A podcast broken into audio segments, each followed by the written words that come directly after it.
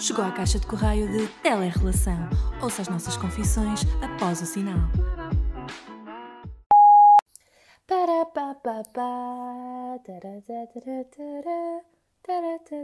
Pip. Olá, bom dia, matezinhos! Hoje nós estamos a gravar às nove da manhã, é por isso que eu ainda estou com esta voz de linhador, É, uh, ou de Vin Diesel, como queiram encarar. É assim que a Bárbara Ah. acorda todos os dias. Ah, Ao bocado estava pior, mas entretanto já me fanhosei toda porque estou com alergias matinais. E pronto, o meu nome é Bárbara Martins, comigo tenho o Miguel Menaia olá, olá. e hoje nós vamos falar sobre Sexo. redes sociais. Não, não, eu sei que era isso que tu querias, mas não é o que vai acontecer. Bem, não é sobre redes sociais só. A verdade é que anda aí hum, o documentário da Social Dilemma, que com certeza já quase toda a gente viu, pelo menos toda a gente está a falar, e então nós decidimos ir ver há umas duas noites atrás, ou uma coisa assim, e pensamos que poderia ser um tema interessante para trazer aqui para o podcast, porque aborda muita coisa que, em certa medida, acaba por se relacionar com o nosso tema das relações. É verdade, ah, nós vimos o documentário, pá, é, é, é dicotómico porque vimos o documentário ah, que fala sobre o uso nocivo das redes sociais. ah, só tivemos conhecimento desse documentário através das redes sociais e toda a gente a falar disso levou a que nós ah, pensássemos em ver os dois. Ah, eles não falam propriamente de relações, mas a verdade é que todas as redes sociais têm uma base ah, social e relacional e por isso conseguimos olhar para isso de uma forma fixe. Ahm, E falam, no documentário falam de relações, principalmente as relações ah, tipo da- dos jovens que têm com os pais ou a, a dinâmica de família. sim, dia sim, mas eu estou quando na- digo relações é mesmo tipo amorosas de, de casal. E também ah, o facto, agora já estou a dar muitos spoilers se calhar sobre o documentário, mas ah, a miúda que ele gosta na escola, e isso Ah, tudo, sim, de que ok, forma é que ele se sim, aproxima dela com as redes sociais. Exato, tem sempre uma componente. Mas o documentário, o foco do documentário é, é, é muito mais alargado do que esse. Mas é, é o que eu estava a dizer. A verdade é que as, as redes sociais têm sempre uma componente social, relacional entre humanos. As redes sociais são feitas supostamente para humanos e então nós conseguimos olhar para aquilo daquela perspectiva de que é mau ou bom eh, para a nossa vida enquanto casal.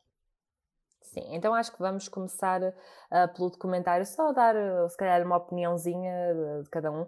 Ah, eu gostei e recomendo bastante. Para o Miguel já sei que não é nada de novo, mas já chegas aí. Eu acho que aprendi algumas coisas que se calhar eu não tinha tanta noção. Gostei da forma como eles ah, abordaram os temas e como principalmente os retrataram visualmente, mas acho que ah, a certa altura é um bocadinho intenso. Eu lembro-me de Yeah. estar a ver e estar assim com uma cara de pânico do género, o quê? isto acontece ou isto é possível e a pensar o quanto ah, na minha vida as várias horas do meu dia são dominadas efetivamente pelo telemóvel e pelas redes sociais e automaticamente também pensei, não, eu preciso de parar isto ou fazer uma pausa e acho que quase toda a gente sentiu isso, pelo menos pelo que eu fui lendo no Twitter, muita gente disse que teve a necessidade de parar um bocadinho e sair das redes sociais por, por uns dias. Eu não o fiz porque não senti essa ta- tanta necessidade, mas ainda assim fiquei preocupada relativamente ao meu uso excessivo do telemóvel. Eu, por acaso, tenho uma opinião, um bocado, uma opinião e tenho uma visão um bocado diferente das cenas, porque lá está.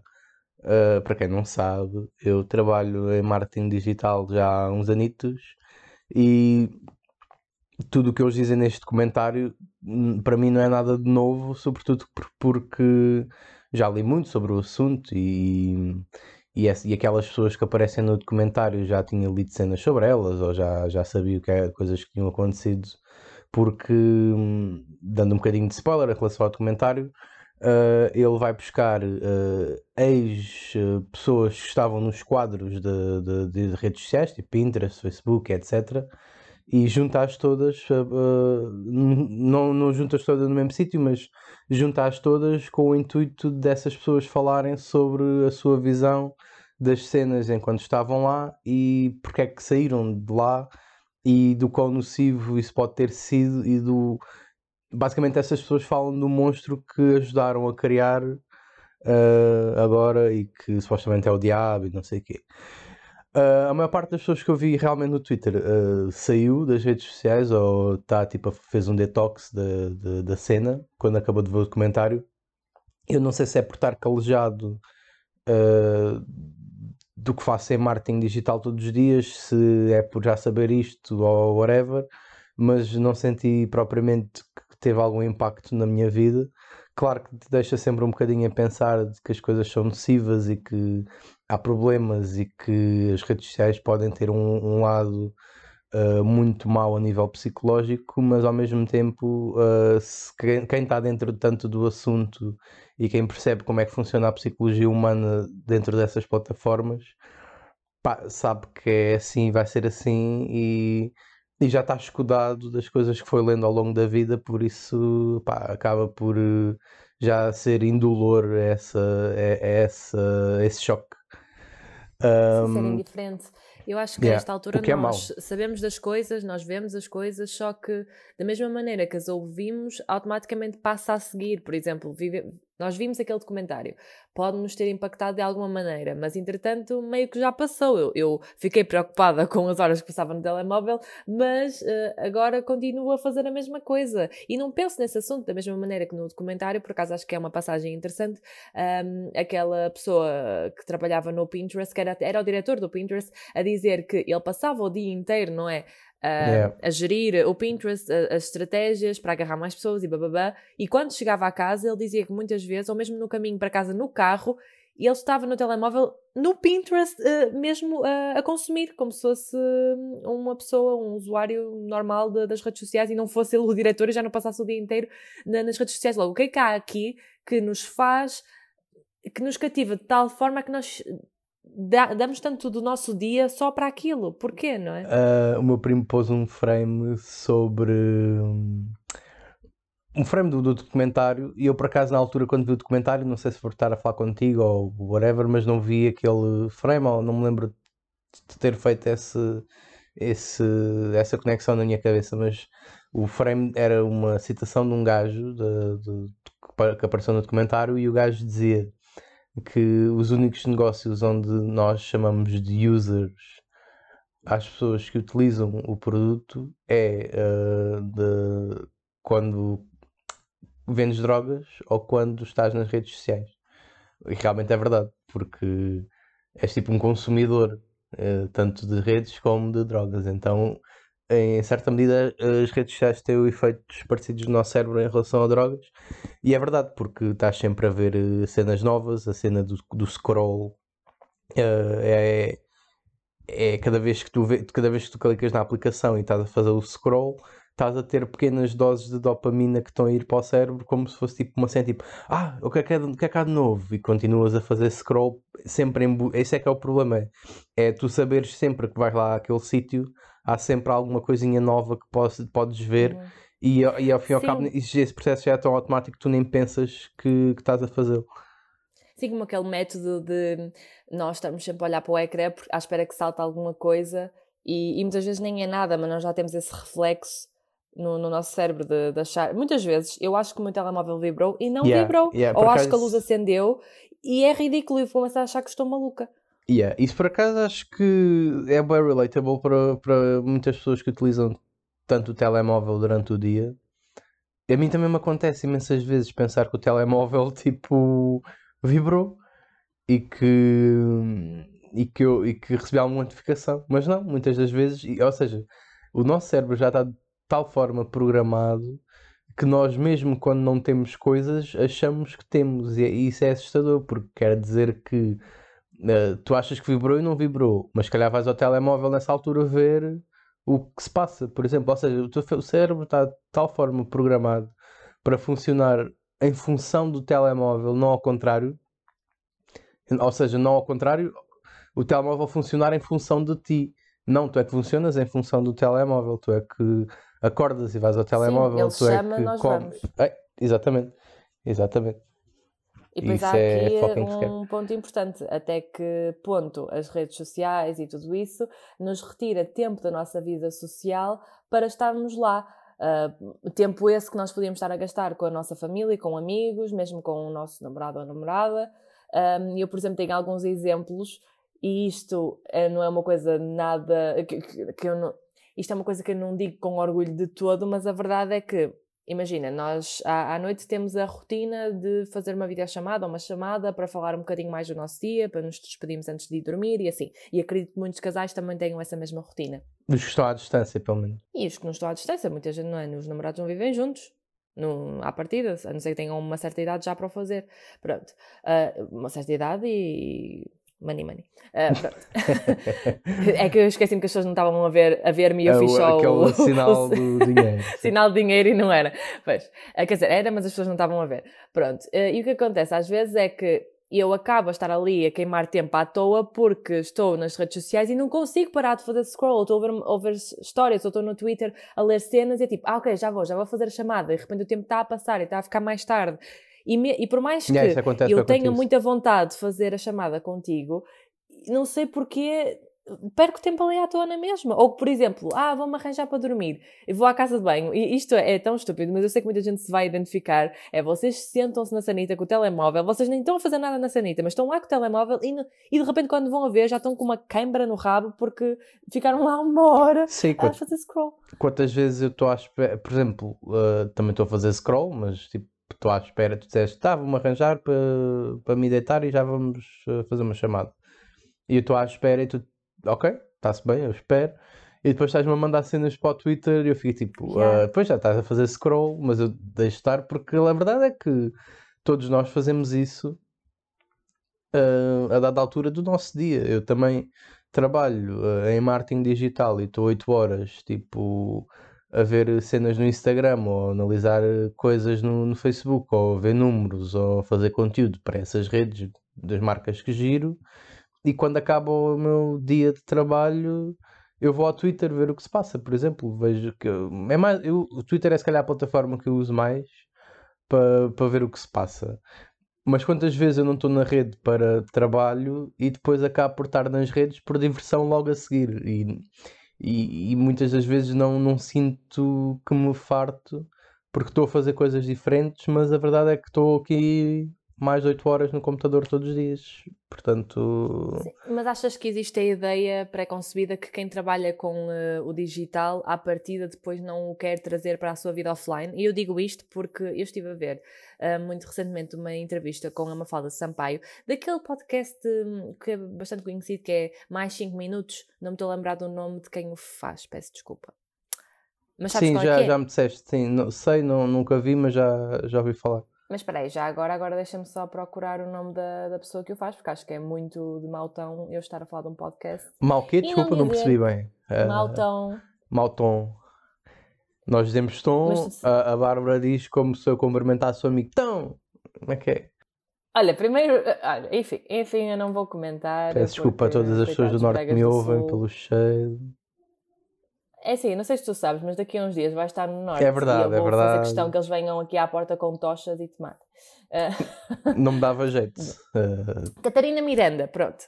É o podcast da Catarina Miranda, são mais 5 minutos. E a última hum, entrevista que ela fez foi com a Mafalda Sampaio e ela estava a dizer que, pelo facto de trabalhar tanto com as redes sociais, ela na sua vida offline não, não consegue mexer nelas. Ela diz que muitas vezes, Ah, imagina, está sim, num sim. jantar com amigos e assim, e toda a gente está a tirar foto à comida ou a fazer stories e ela pensa, ah não, credo, tipo, já chega. Ela diz que agora até tira os fins de semana só para a família e amigos e não mexe no telemóvel porque precisa de um sim, break sim. e não sente esse prazer de estar nas redes sociais por diversão. Então é interessante pensar a diferença. Meio que entendo, mas às vezes confunde-se muito essa vida. Porque tu crias conteúdo. Tu à partida estás a viver a tua vida para criar conteúdo. Ou, ou melhor, estás a viver a tua vida e automaticamente vais criando conteúdo em torno disso. Mas depois há alturas em que tu não sabes distinguir o que é que é pessoal do que é que é, pode ser conteúdo. Por exemplo, para ela não é importante estar a fazer uma foto no jantar com amigos a dizer tipo qual é que é a comida que vem para a mesa. Mas para outra pessoa qualquer que, que viva a partilhar cenas de, de comida, lifestyle, whatever, tirar uma foto dessas nesse contexto pode ser fixe. Então tu acabas por não distinguir o que é que pode ser. No caso mais de- dessas influencers que, que usam tipo a, a sua vida como o lifestyle, conteúdos de lifestyle e assim, às vezes é, é- é- torna-se tipo complicado saber o que é que pode ser vida pessoal, o que é que pode ser conteúdo, o que é que pode ser os dois. Ah, claro que eu acho que é uma grande mistura, porque tu chegas a uma certa altura que a tua. E não é uma certa altura, eu acho que às vezes até desde o início a tua vida é uh, o conteúdo que tu postas, a tua vida é a tua marca, então Yeah. tu acabas por ter de postar tudo o que é a tua vida pessoal. Se formos a ver, os vlogs e assim é uma espécie de reality show parcial. Mas eu, por acaso, também ouço, estou far- farto-me de falar neste podcast, neste- no nosso, ah, ouço Sem Barbas na Língua com o Guilherme Duarte e ele sendo- É assim, se a esta altura vocês já não ouvem o Sem Barbas na Yeah, língua, pelo yeah. amor de Deus, vão Por ouvir, favor, porque senão o. Miguel não se vai calar yeah. até que vocês ouçam. Ele E eu não sou patrono, mas enfim. Ah, o Guilherme Duarte também diz que se não for, porque ele também, eles também falaram do documentário no último episódio e eles estavam a dizer, neste caso o Guilherme estava a dizer que ele só ah, usa as redes na ótica de fazer conteúdo, mas ele nem perde muito tempo a fazer scroll no, no Twitter ou no Instagram e diz que se não fosse comediante ah, nem estaria lá porque todos os conteúdos que ele publica, ou, pá, 90 e tal por cento desses conteúdos, é sobre piadas da atualidade ou sobre o conteúdo que ele faz com o único objetivo de ter piada.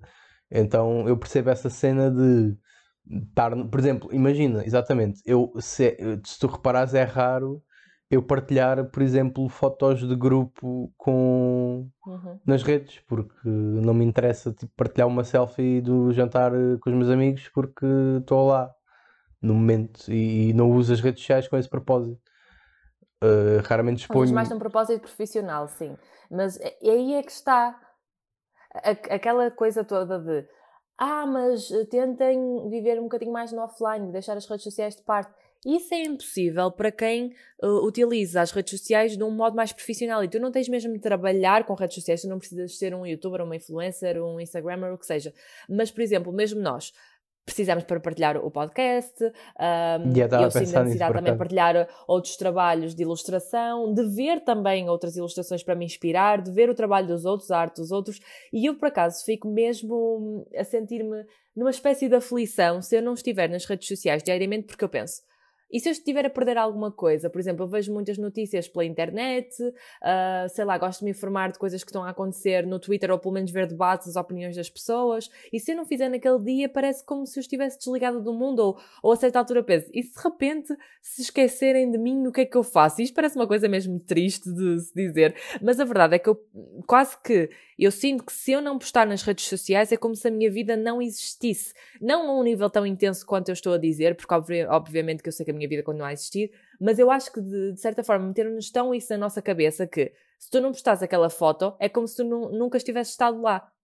E, por exemplo, eu nos seis meses que estive nos Estados Unidos, eu não postei uma única foto de mim lá, e estou a postar agora, estou em Portugal. Porquê? Porque eu pensava, sei lá, durante o tempo que eu estive lá não sentia necessidade, essa necessidade porque estava a viver um momento. Mas depois, a certa altura, pensei, fogo, mas se eu não postar uma única foto de mim lá, parece que eu nunca estive lá. E depois pensei, não, eu estive, eu, eu conheço a minha realidade. E não é pelos outros não conhecerem essa realidade que ela deixa de ser realidade. Só que, sei lá, é é muito confuso, eu acho, neste momento, na cabeça de um jovem como nós, isso torna-se às vezes muito confuso e é uma linha muito fina entre nós percebermos o que é que é as redes sociais, o que é que é o mundo real, pronto. Eu acho que as redes sociais vieram impor essa ditadura de que hum, tu não és eh, tão fixe se não estiveres lá e sobretudo a ditadura do que é que tu podes estar a perder se não estiveres lá. Isso é que é mais mindfuck pela, pela forma como as redes sociais estão construídas. Essa cena da, da constante novidade e tudo mais. Eh, tu ao não estares na- presente numa rede, pensas sempre ah, o que é que eu estarei a perder? Agora, tipo, qual é que é o trending topic que está a acontecer agora neste momento no mundo? Ou, ou será que. Porque a verdade é que a maior parte das notícias. hum, por, aca- por acaso é uma cena que eu agora tenho que reparar. Mesmo que tu possas eh, dizer, ok, eh, eu não estou nas redes eh, com o intuito de me informar, então. Aliás, estou só nas redes com o intuito de me informar, mas consigo arranjar essa informação no outro lado qualquer tudo bem, tudo ok. Mas a verdade é que, se tu reparares bem, todas as polémicas que existem hum, em, em Portugal e no mundo, ou todas as grandes notícias que existem, uh, surgem nas redes sociais ou têm uma repercussão, repercussão de tal forma grande nas redes sociais que é indissociável de- de- da realidade em que nós vivemos. Ou seja, a maior parte das notícias que estão agora no, no- no noticiário Uh, por acaso isso era um bom estudo e de certeza que já existem estudos nesse sentido, mas a maior parte das notícias que estão no noticiário uh, surgem nas redes sociais pela forma como as pessoas estão a comentar em massa sobre esse assunto. Por exemplo, uh, o facto da bastonária da Ordem do, do, dos Enfermeiros ter ido ao, ao, congresso do André Ventura agora neste fim de semana surgiu nas redes. Se as pessoas não tivessem falado disso, se calhar não teria uh, chegado ao ponto de, de, ter chegado ao noticiário. Uh, sei lá mais. Uh, Uh, não sei, não faço ideia agora de mais conteúdo. Eu acho que nesse sentido uh, as redes sociais trazem muitas vantagens, porque isto não é só dizer que ah, é uma coisa do diabo e vai matar-nos a todos. Não, tem muita coisa boa, nós informamos-nos aí, é uma forma de partilhar trabalho e se calhar muita gente consegue emprego através das redes sociais.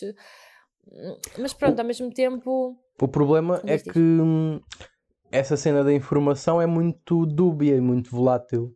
E chegámos a uma ah, altura é, em que nós fake não news também. Yeah. Chegámos a uma altura em que não sabemos o que é que é real e, e, e as redes sociais uh, polarizam-nos de tal forma a opinião que as coisas são muito extremadas, ou é esquerda, ou é direita, ou, ou é preto, ou é branco, e, e não, não devia ser assim. Nós devíamos uh, ver as coisas de vários ângulos e vários prismas para depois formarmos uma opinião, claro, mas uh, tu ao veres certo tipo de notícias, uh, depois é, és inquinado para certo tipo de realidade. Isso é bem assustador. E as notícias podem não ser factuais e podem ser fake news, essa história, toda essa história. Sim, e eu sinto que depois nem todas as gerações estão preparadas de, da mesma maneira para uh, abordarem, para perceberem e fazerem uma seleção daquilo que é fake news e o que é que não é. ah, desculpa, eu, te, eu, tentei ignorar o teu sinal e continuar com o meu discurso, eu estava mas isso fez-me rir. a Bárbara muito bem, porque era um dos tópicos que nós tínhamos para abordar e estávamos aqui a perder e ela focou. Sim, continua, Bárbara.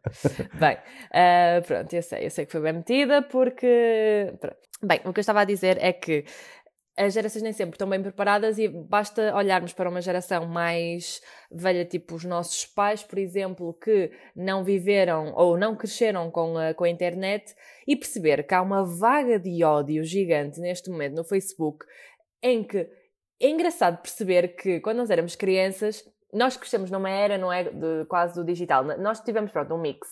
O, o, o início sem se calhar grande acesso a computador, internet e assim, pelo menos não deixávamos que a nossa vida fosse muito impactada por isso, mas depois houve uma certa altura em que fomos completamente agarrados pelo paradigma digital.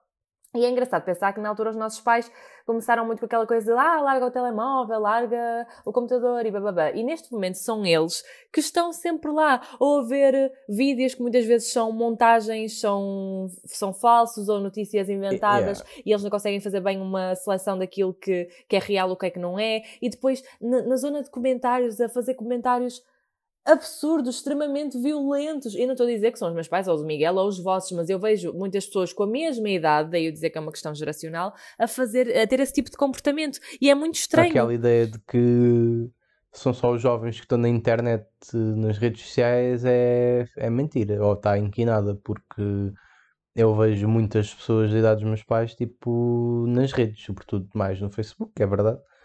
Mas. Uh, lá está, veem coisas e depois formam logo opiniões sem sequer fazer o, o contraponto disso. E, e, os jovens também fazem isso muitas das vezes, mas uh, à partida, como nós crescemos com, com, esta, com esta coisinha nova, este ecrã, uh, sabemos, uh, temos mais cultura digital, vá, para depois podermos ver que uma notícia tem um layout parecido ao, ao layout que, que é do Jornal Público, por exemplo, uhum, mas sabemos sim. que se chama uh, Cifras BR London, tipo, sei lá, uma merda assim de género, tipo. não sei agora um nome estúpido, não teve assim tanto humor Mas como. Pela forma isso. como está escrita, dá para perceber se é uma escrita jornalística, se é de uma revista, se é yeah. de um blog. Nós conseguimos perceber, pronto, também conseguimos perceber porque somos da área e aprendemos sobre isso, pronto. Uh, com certeza nem toda a gente consegui, conseguirá ter essa percepção, mas... Mas eu acho que isso acontece mais com, com o pessoal da idade dos nossos pais, mas o que ainda é mais assustador é ver jovens que, com o mesmo tipo de, de crescimento como o nosso, mesmo que não sejam da mesma área de comunicação, a caírem em cenas de fake news e a partilhar como se fosse verdade ou a partilhar imagens que aparentemente. Porque há, embora a maior parte das fake news que eu vejo e que tu vês sejam. Aliás, embora a maior parte das fake news que eu vejo e que tu vês sejam uh, fáceis de identificar como fake news, tipo, ah, isto é mentira, obviamente isto não aconteceu assim, ou obviamente isto está inquinado para um lado para tu achares que isto é mau ou que isto é bom. Uh, embora isso tudo, uh, há realmente às vezes fake news que são muito difíceis de tu saberes se, é, se, é, se o que é que é a realidade. Sim, nós também caímos nelas, não são só as pessoas mais velhas ou as mais novas. E eu tenho aqui uma, uma teoria que pode ser um bocado tendenciosa, mas que talvez possa ter um bocadinho de sentido, que é a geração uh, anterior, as gerações, no caso, anteriores às nossas, uh, podem não, não ter essa mesma percepção do que é que é falso e o que é que não é, dado que não viveram no paradigma digital. Ok.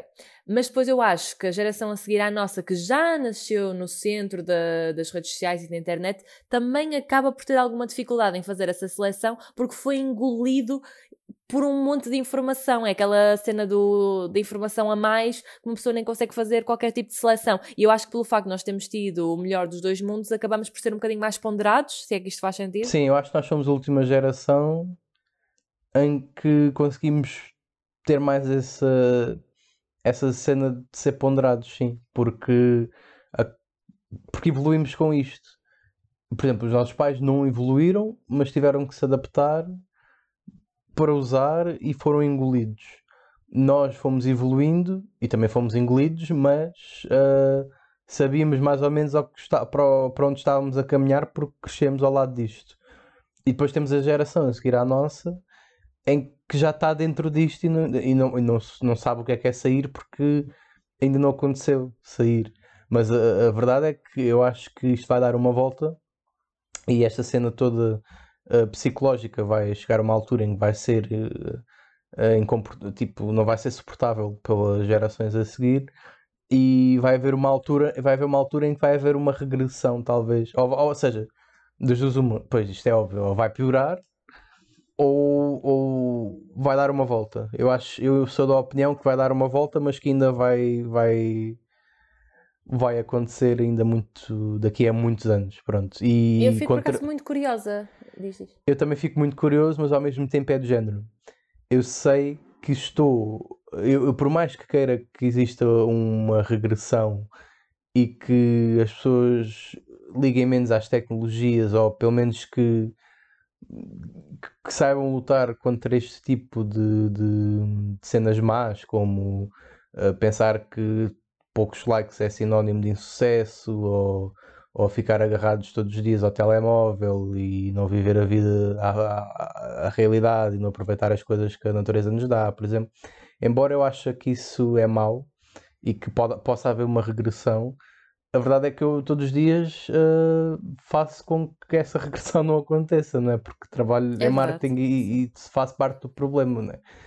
Uh... Não acho que faças parte do problema. Eu acho que é diferente no que toca a marcas, a publicidade e a marketing, é diferente. Enquanto toca a, a uma vida pessoal, acho que os danos são maiores. Não digo sequer que no marketing há danos, porque faz parte da, da profissão. Mesmo que não fosse nas redes sociais, a publicidade ia continuar a existir no, nos outros meios de comunicação e ia continuar a haver estratégia, ia continuar a ver tudo. O que nós até vimos também no documentário foi que uh, na publicidade, e é isso que, não a, que a torna, que não torna tão nociva, é o facto dela ser regulamentada regul... não, regulamentada. Está certo, ok, desculpa. O que torna a publicidade não tão nociva é o facto de ela ser regulamentada, coisa que as redes sociais não são assim tanto. Nós vimos uh, que no Facebook aquilo é o Deus dará, por isso é que há tantas fake news, há tanta coisa.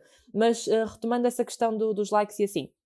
O Instagram, por exemplo, já tem aquela coisa de não aparecer o número de likes. Há muita gente que ainda não tem, que é o teu caso, mas yeah. no meu Instagram já tem há, há muito tempo, tipo, desde se calhar desde o início do ano, uh, que não aparecem os likes. Tudo bem, mas quando tu clicas, tipo, a, a própria pessoa, eu consigo ver o número de likes. E eu vejo, não só por mim, mas pelas minhas colegas, ainda há uns dias estava em conversa com elas uh, e uma tinha acabado de postar uma foto e estava a ver, ah, só tem 126 e a outra já tem tipo 200, fogo, porque é que esta não tem? E é interessante ver que as pessoas questionam-se e, e, ficam a, a, ver as estatísticas. A, a minha amiga até estava a dizer: ah, 600 pessoas viram publicação e só 120 é que, é que puseram gosto, mas, mas porquê que isto acontece? E porquê? E eu fico-me a questionar: porquê que nós nos preocupamos com isto? O que é que vai mudar na nossa vida? Uh, ainda há uns dias nós também estávamos a falar uh, sobre a publicação de fotos uh, e até estávamos a abordar a questão, por exemplo, de eu me preocupar com a estética visual de, da minha grelha e tu, por exemplo, preocupaste com as horas a que postas as fotos. E no final disto tudo é porquê? Tudo bem que nós estamos a publicar, aquilo é quase como se fosse um portfólio aberto a público, mas ainda assim nós publicamos aquilo para nós, porque gostamos, porque queremos abrir o nosso feed e ter ali um monte de memórias. Logo, não deveria fazer eh, tanta, ter tanta importância o número de gostos que nós temos naquelas fotografias. Não, porque tu partilhas as coisas com uma comunidade. Se quiseres fazer um livro de memórias, agarravas num, num scrapbook e ias pondo as fotos, ou num álbum de fotos e okay. pondo as fotos. E, e, esse é que é o problema das redes sociais. As redes sociais podem ser boas, mas uh, tornam-se assim tão nocivas porque foram buscar a sua, tipo, a sua gênese, a psicologia por trás da, das redes sociais. Um, usa tudo o que há de mais primário em ti. A cena de tu quereres ter ansiedade, ficares na ansiedade de ir ver cenas novas, a cena de tu uh, uh, quereres ser validado e, ser, e essa validação acontecer por likes e comentários e partilhas e views e merdas. Um, a cena de seres tu a controlar e, se, e poderes ser tu a, a montar uh, a tua vida num sítio onde toda a gente vê, essas coisas que as redes sociais têm, essa, todas essas funcionalidades por exemplo, a cena de corrigir o filtro para teres uns olhos mais bonitos ou uma pele mais sim, bonita. Sim, as redes sociais funcionam porque mexem com as nossas inseguranças humanas diretamente, sim. Toda essa questão de, da aparência, do que é que é os padrões da, beleza na sociedade, claro que sim. Uh, tu seres notada pelo teu, teu crush na escola, isso é óbvio. Por Mas, isso é que e é isso que tão... me deixa tão curiosa. Por isso é que são tão addicted. Sim, é isso que me deixa super curiosa, é daqui a uns anos perceber como é que as gerações mais recentes, por exemplo, a minha afilhada que nasceu em pleno 2018, como é que daqui a uns anos, quando ela for adolescente ou pré-adolescente, como é que ela vai lidar com este mundo? Será que vai estar melhor? Será que vai estar num ponto horrível? O que é que vai acontecer? Eu não consigo sequer imaginar. Sendo pessimista, eu acho que vai piorar e vai ser ainda. E cada vez mais vão haver mais problemas de psicologia associados às. Uh, vão haver cada vez mais problemas psicológicos eh, ligados às redes sociais e, e cada vez vai haver mais pessoas com crises de ansiedade e com depressões por causa das redes sociais. Eu acho que, sendo pessimista, é isso que vai acontecer. Ou então, isso vai acontecer, mas depois, a dada altura, vai haver uma regressão, as pessoas vão perceber que isso só faz é mal e vão começar a progressivamente a alterar esse comportamento e daqui tipo a 200 anos as redes sociais vão ser eh, já não vão existir. Vai ser como se fosse uma cena proibida. É como, é como por exemplo uh, ser vegan. Tipo já há cada vez mais uh, estudos e cada vez mais pessoas a dizer que ser vegan é, tipo, é o teu melhor é o melhor estilo de vida para, para, para viveres. Pronto então não é só para viveres, uh, para, para conseguires aguentar o planeta em que vives. Exatamente, sim, tu, sim tô, para viver é muito lato, mas sim, é isso também. E então é de género. Agora tu ainda não vais ver essa evolução. É, é progressivo. Calhar cada vez mais pessoas estão-se a tornar vegan ou a querer deixar de comer carne. calhar estão. Pronto, eh, estatisticamente então. Mas só se calhar daqui a 300 anos, ou 200 anos, ou 100 anos, 100 anos se calhar é pouco, mas se calhar daqui a 200 anos é que vamos viver num mundo completo. Nós já não vamos viver isso, mas um, vamos estar num mundo, ou os nossos filhos ou os nossos netos vão estar num mundo em que comer carne já era tipo, era, é, já era ao contrário, já era mal, uma cena. É como as redes sociais, cara, daqui a 200 anos, estar nas redes sociais já vai ser visto como uma droga que, que não pode ser que tem que é má e que Mas é eu por acaso eu não consigo um, comparar as duas coisas porque tu vês claramente os efeitos positivos de ser vegan e não estou a dizer que não vês os efeitos positivos de não estar nas redes sociais, mas a verdade é que eu acho que a nossa sociedade neste momento não saberia viver sem estar na internet, porque era como re fôssemos regredir muitos hum, anos e ninguém está. quer regredir. Tudo bem, mas, mas podes ter mais controle e neste momento não tens. E, e por mais que seja Mas fixe, pensa, controle, por exemplo, na Coreia do Norte, as pessoas não podem mexer nas redes sociais, não têm acesso, bababá. Esse controle é péssimo. certo? De todo que está a proteger as pessoas. Mas se calhar devíamos voltar a uma altura, para aí tipo há uns 5, 6 anos atrás, em que não estávamos tão assim, tipo. A Sim, eu nossa que que utilização dizer, era queres menos. encontrar um equilíbrio. Sim, exatamente. Mas eu acho que é muito difícil a nossa sociedade encontrar um equilíbrio no que quer que seja, porque aquilo que tu estavas a falar é tudo muito extremado. Sim, é verdade, mas eu estou a ser eh, positivo em relação a isso. Mas, eh, por exemplo, ahm, quanto mais coisas acontecem, tipo, já chegámos a uma altura em que as eleições do país mais conhecido e mais desenvolvido do mundo foram impactadas pelo É poder verdade, das sim. redes sociais, tipo, se calhar aí já é o ponto de retorno? E nem, nem foi ainda, né? Mas o que é que vai ser preciso acontecer então para haver um- um- uma regressão ou para, para as pessoas ficarem mais equilibradas e mais ponderadas face ao uso. Se calhar é, é- é cenas de continuar, é- se, se calhar o caminho é continuarem a ver documentários e testemunhos como, como estes para as pessoas saberem tipo, o que é que é bom, o que é que é mau, quando é que devem parar e quando é que não devem parar. Eu acho que existe já muitas pessoas sensibilizadas com o assunto e é por isso que cada vez existe mais conteúdo nesse sentido a, a trazermos essas preocupações, mas nunca vai ser o suficiente porque basta olhar para, por exemplo, se as pessoas não acreditam numa coisa que está provada cientificamente como o aquecimento global, como é que vão acreditar que as redes sociais são nocivas para elas? Percebes o que é que eu quero dizer? Yeah, yeah. É que, pá, não é querer ser pessimista, mas muita gente é ignorante a esse ponto. E é isso que me chateia e me preocupa. Bom, não sei qual é que vai ser o caminho. Ah, e há Sei aqui outra coisa que, que queria falar, desculpa, que é, ba- basta fazer uma simples comparação como a nossa geração ah, foi muito incentivada ao uso dos computadores e da internet. Eu, pelo menos eu lembro-me perfeitamente de Sim, estar sim. na primária e está lá um daqueles computadores que- daqueles gigantes com o cupo atrás, em que ninguém sabia mexer naquilo e estava a professora também assim meio à toa a tentar explicar-nos para nos- e era para aí uma vez por semana que nós tínhamos direito a ir lá com ela ver o que é que se passava naquela caixinha mágica e era incrível. E depois quando se começou a ter o computador em casa e a mexer nisso e não sei o quê e começamos a fazer os trabalhos lá. E havia um incentivo enorme por parte dos pais, da escola, de tudo. E, de repente, nós deixamos aquilo escalar de tal maneira a chegar a um ponto em que neste momento o incentivo é o total oposto, que é não deixar que as crianças estejam no computador. Eh, E mesmo fazer trabalhos lá é tipo, não, porque isso vai levar a que elas depois te distraiam e não sei o quê. Eu acho que esse é o problema, é que nós não temos equilíbrio em nada e deixamos que as coisas escalem a um ponto que depois não há volta atrás.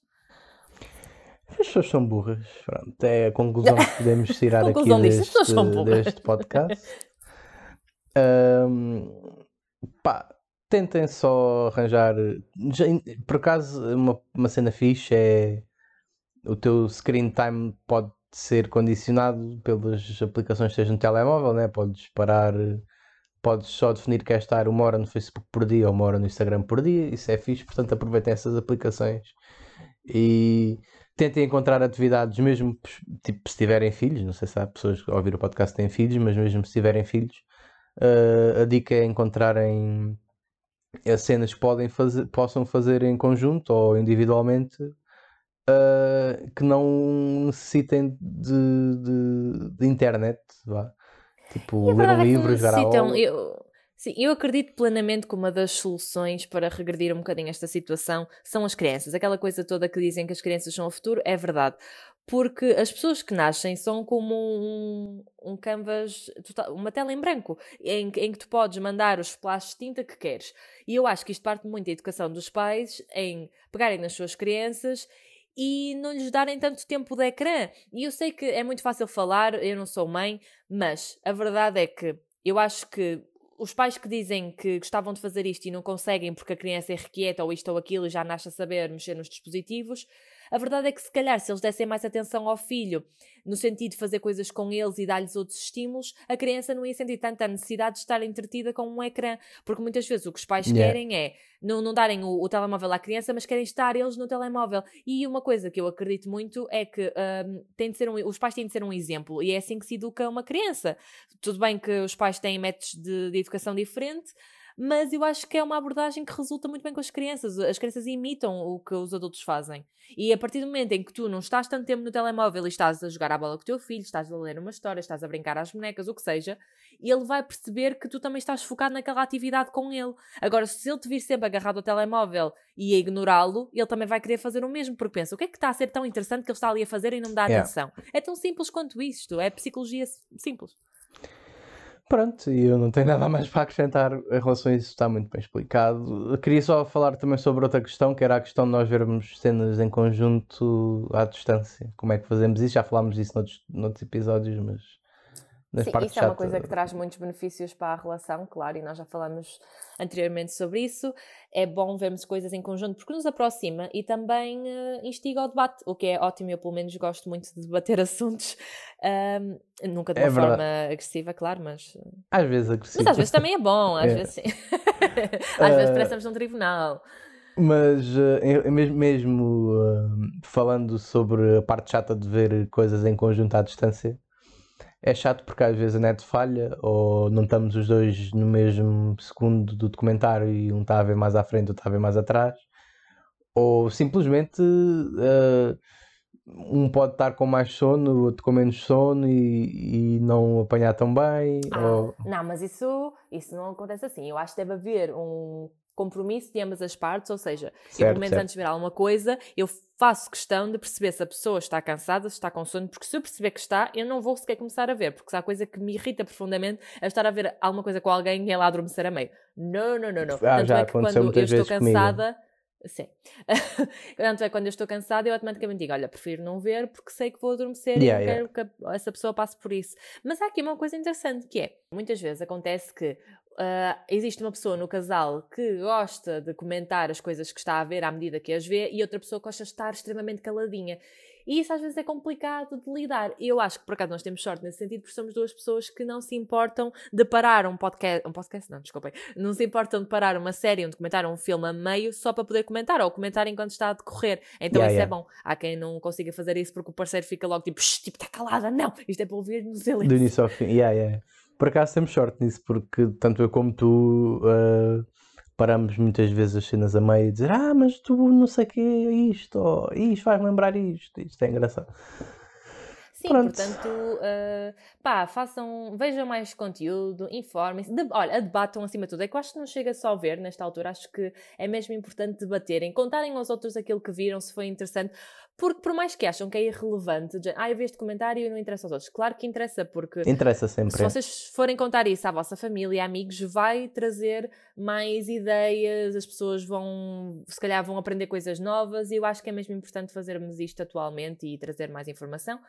Um, e para acabar numa nota mais positiva, eu gostava de dizer, a tocar aqui num ponto que eu por acaso tinha escrito na minha listinha, mas acabamos por não tocar nele, que é, apesar das redes sociais uh, nos influenciarem muito e impactarem as nossas relações, uh, a nossa vida social, a verdade é que ainda assim, eu acho que nós ainda conseguimos ter algum controle sobre isso, porque, por exemplo, eu e o Miguel, quando estamos à distância, se calhar deixamos-nos cair muito mais na, na cena do scroll, como nós estávamos a falar no início, e se calhar não vamos logo fazer uma chamada porque estamos distraídos com o Twitter.